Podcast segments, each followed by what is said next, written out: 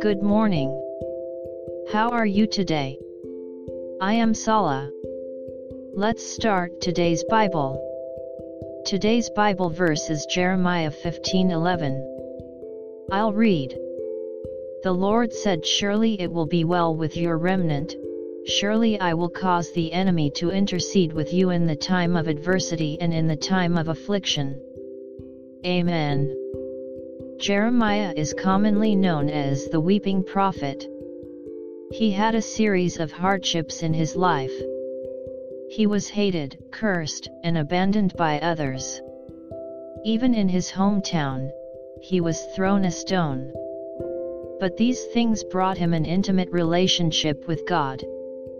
God, who chooses, loves, and never gives up on Jeremiah, promised that surely I will deliver you for a good purpose.